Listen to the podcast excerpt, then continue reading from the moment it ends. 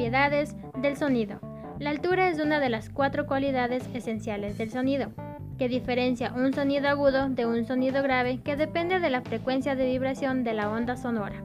La frecuencia se mide en hercios, que es el número de veces que vibra una onda sonora en un segundo. El violín produce un sonido agudo.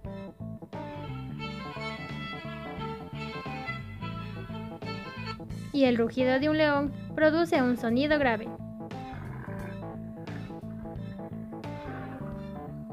¿Sabías que los humanos tienen un rango en su audición entre 20 y 20.000 Hz?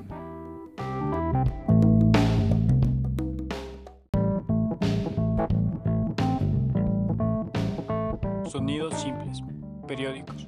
Están compuestos por una sola frecuencia constante y se denominan tonos puros. Ejemplo.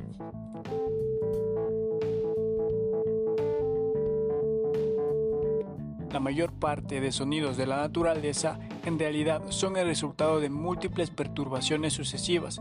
Estos sonidos se denominan periódicos y pueden dividirse en ciclos.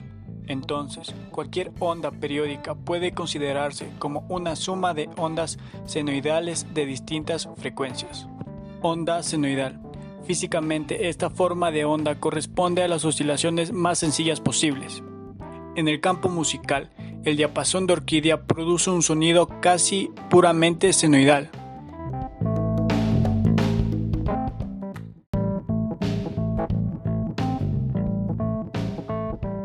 Sonidos complejos periódicos suelen formarse desde los 6000 Hz.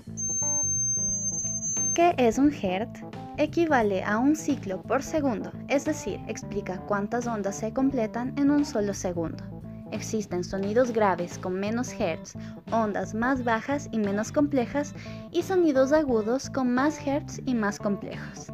Las ondas periódicas complejas están compuestas por múltiples tonos puros llamados armónicos, los cuales forman escalas.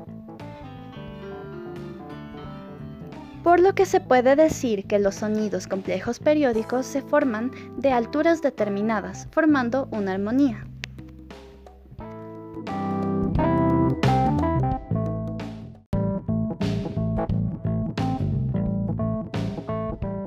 Sonidos complejos no periódicos. Los sonidos complejos no periódicos producen una sensación de altura no definida.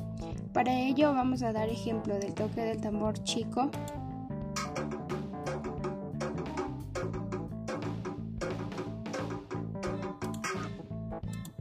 y el toque del tambor piano.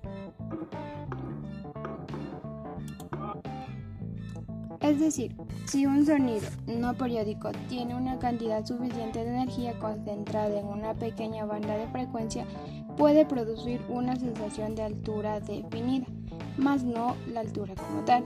En estos casos se produce la sensación de más agudo, y más grave.